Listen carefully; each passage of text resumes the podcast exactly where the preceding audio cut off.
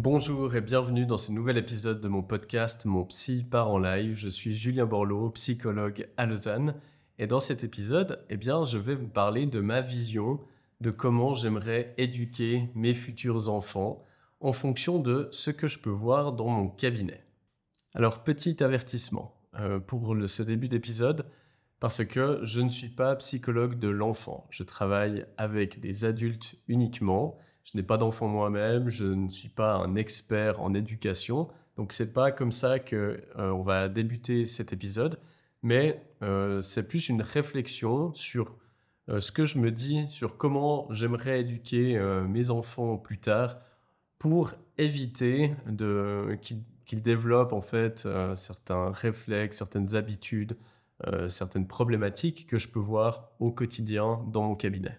Donc euh, pour les commentaires que vous mettrez, ben, n'hésitez pas à rentrer dans la réflexion, mais ne le prenez pas comme voilà, ça c'est la bonne manière de faire, c'est un psychologue qui l'a dit, et puis je me pose en tant qu'expert. Non, c'est pas comme ça que j'ai envie que vous preniez cet épisode. Et puis bien sûr, un autre avertissement, c'est que, eh bien, il y a évidemment plein de variables qui rentrent en jeu dans euh, comment un être humain se développe. Donc là, je vais parler des variables que l'on peut contrôler, c'est-à-dire la manière dont on va chercher à éduquer notre enfant, euh, ce qu'on va chercher à lui transmettre, mais eh ben, évidemment, il y a d'autres variables qui sont hors de notre contrôle, c'est-à-dire des variables génétiques, euh, il y a plein de problématiques psychologiques qui sont dues à de la génétique.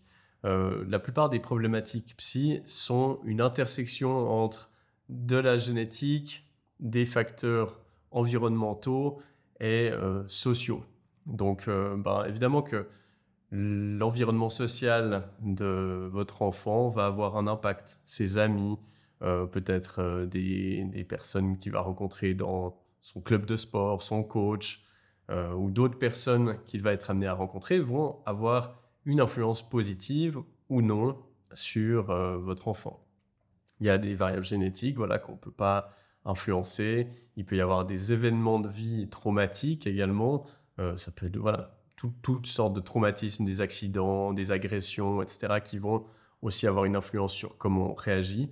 Donc voilà, c'est jamais simple et unicausal lorsqu'on parle de psychologie. Il faut toujours prendre toutes les variables euh, qui sont en jeu. Et donc, euh, bah voilà, il faut bien se rendre compte que l'éducation, on n'a pas que euh, du contrôle avec ça et que c'est pas ça qui va déterminer comment notre enfant va évoluer. On peut lui donner une très bonne éducation et que pour une raison X ou Y, eh bien, ça tourne mal. Et l'inverse est aussi possible. Alors, rentrons dans le vif du sujet avec mon premier conseil. Et pour moi, plus j'avance dans ma pratique de psychologue, plus je vois que travailler et inculquer une bonne estime de soi à son enfant, c'est vraiment la base la plus importante que vous puissiez lui donner.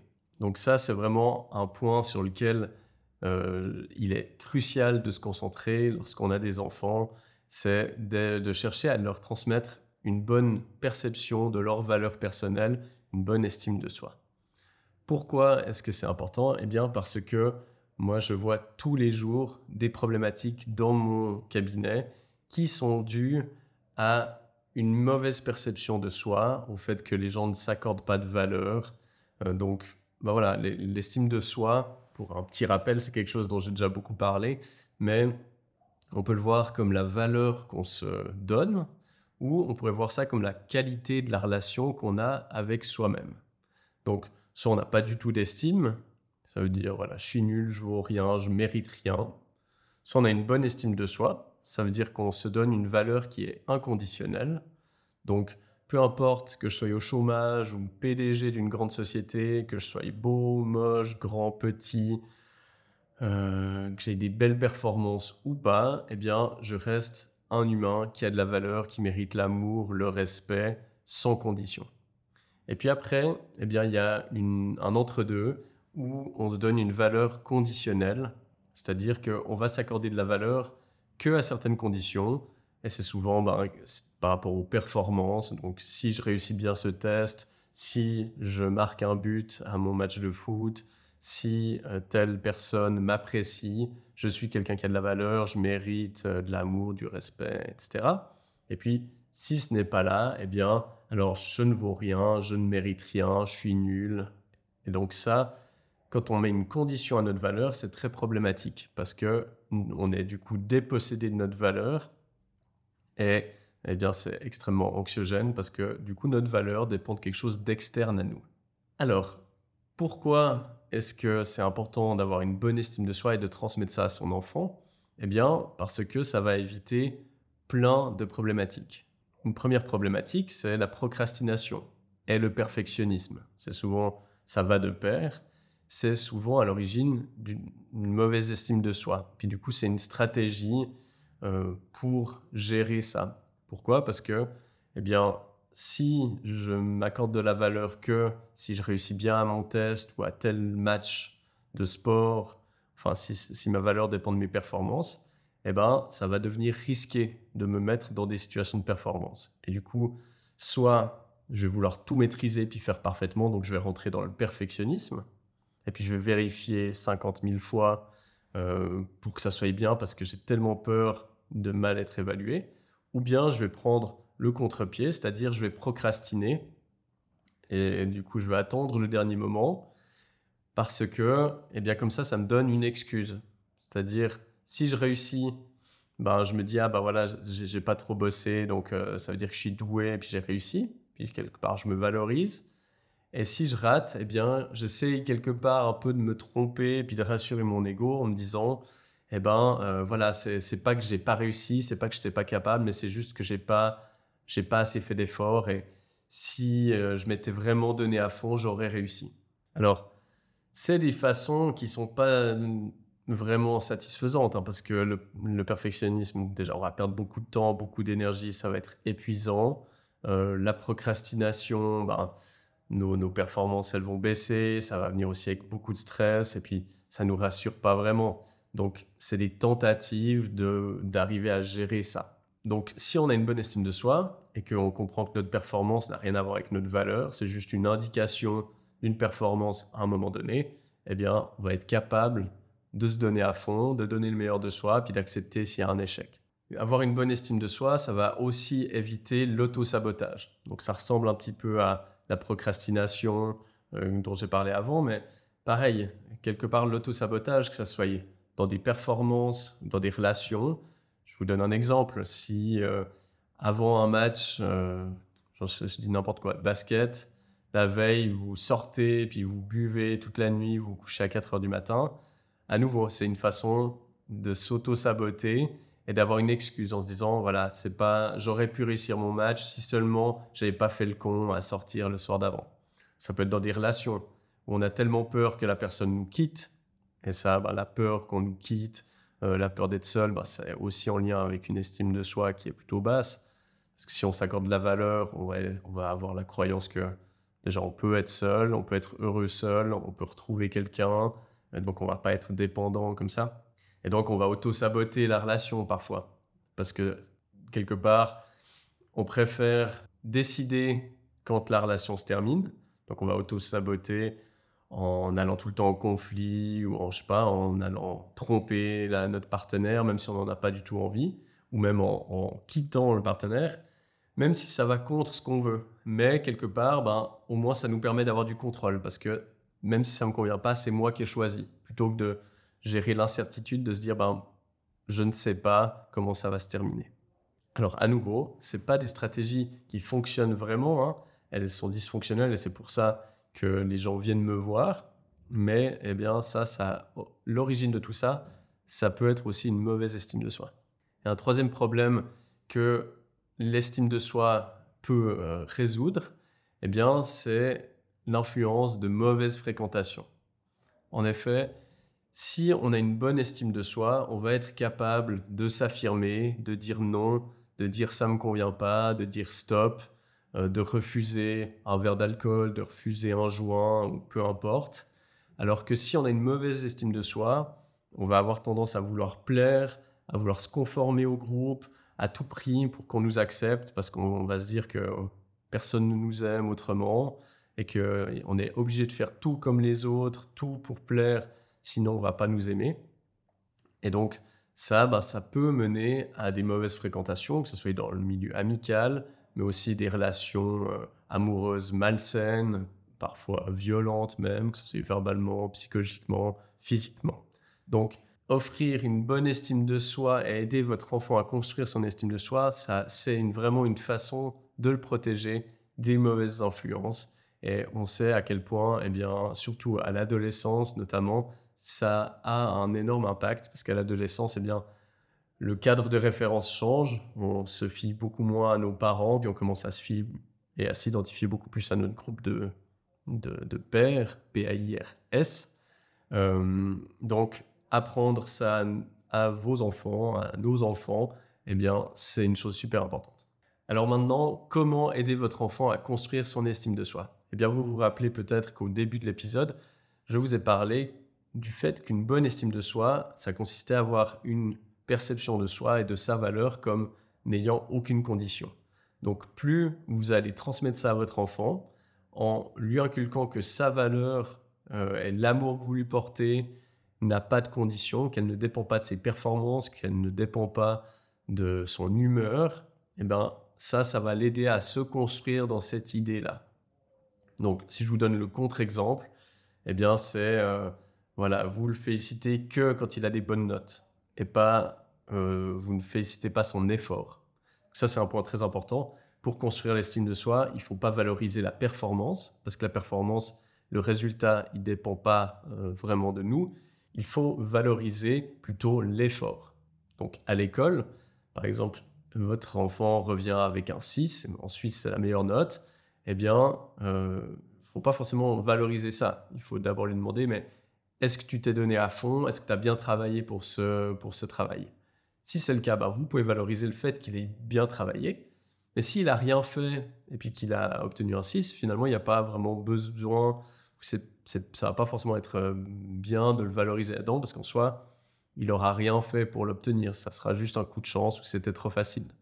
À l'inverse, il pourrait avoir une note en dessous de la moyenne et vous pourriez quand même valoriser si euh, il a fait des efforts. S'il a fait de son mieux et qu'il a une performance qui n'est pas suffisante, bah vous pouvez valoriser le fait qu'il ait fait de son mieux, le féliciter pour ça et ensuite chercher avec lui de quoi il aurait besoin pour augmenter ses résultats parce que bah voilà, on est dans un système scolaire et c'est important d'avoir des résultats euh, au niveau. Pareil, euh, au niveau des émotions, hein. euh, si vous faites une différence en fonction de ses émotions, eh bien, ça va être problématique. S'il a l'impression que vous l'aimez, que vous le valorisez, vous êtes sympa avec, que quand lui, il est joyeux, et du coup, il n'a pas le droit d'être en colère, pas le droit de dire qu'il n'est pas content, qu'il est triste, etc., eh bien, ça, ça va pas l'aider dans sa construction. Donc, vraiment une acceptation inconditionnelle de sa personne. Ça ne veut pas dire qu'on ne met pas de cadre, ça n'a rien à voir. Mais c'est lui faire passer le message que vous l'aimez et vous le respectez et il est digne d'amour à tout moment. Et puis ensuite, par-dessus ça, eh bien là, on peut mettre un cadre, parler d'éducation. Mais c'est deux choses très différentes. Et puis aussi une bonne façon de l'aider à construire son estime de soi, eh bien c'est de lui apprendre à se valoriser, à être fier de lui euh, et à se respecter, à respecter ses besoins, à s'écouter.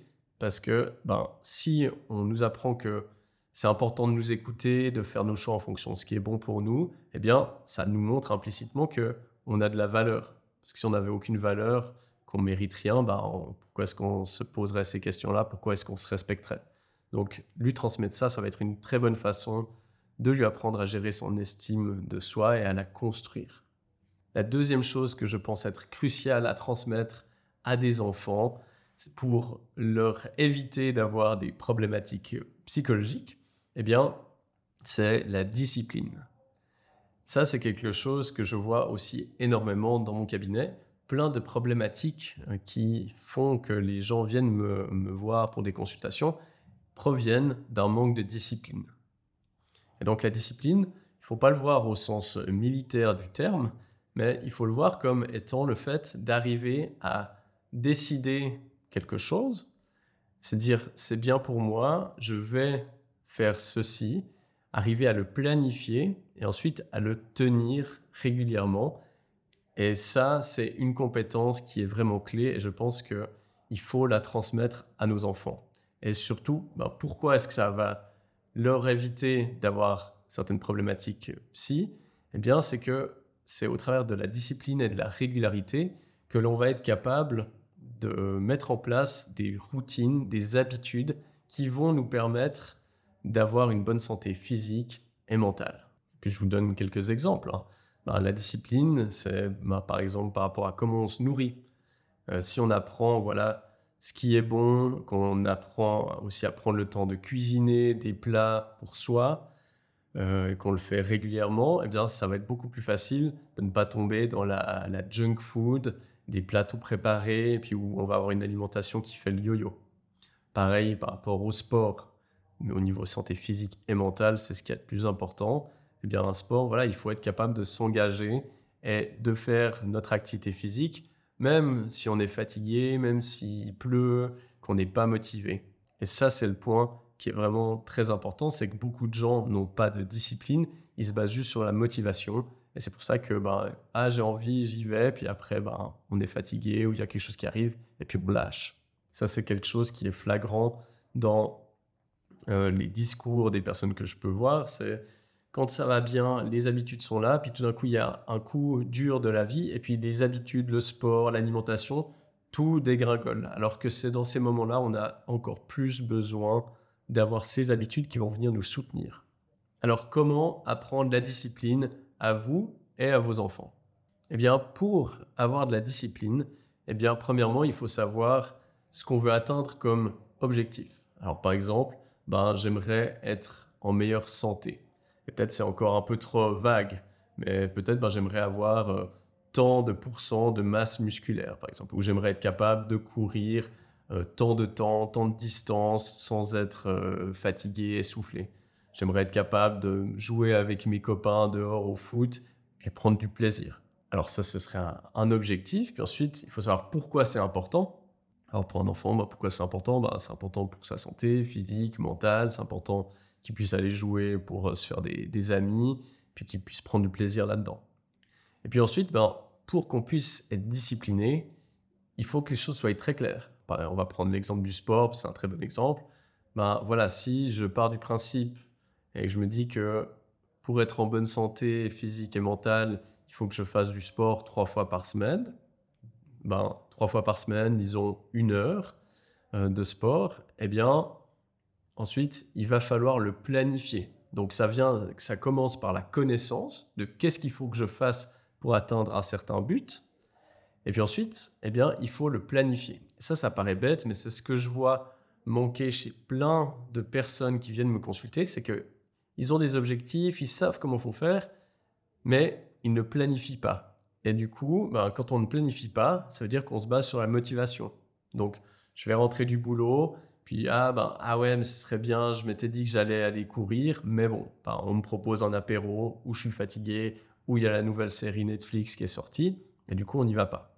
Alors, c'est là où c'est vraiment l'importance de planifier, parce que si dans votre planning, il y a une plage horaire qui est dédiée au sport, par exemple, alors, bien sûr vous pouvez, ça peut être noté, puis vous pouvez l'éviter, mais au moins, déjà, ça vous rend conscient que vous rejetez ça alors que vous l'aviez prévu, ça vous assure d'avoir le temps nécessaire pour le faire, et ça, c'est vraiment une des clés pour la discipline.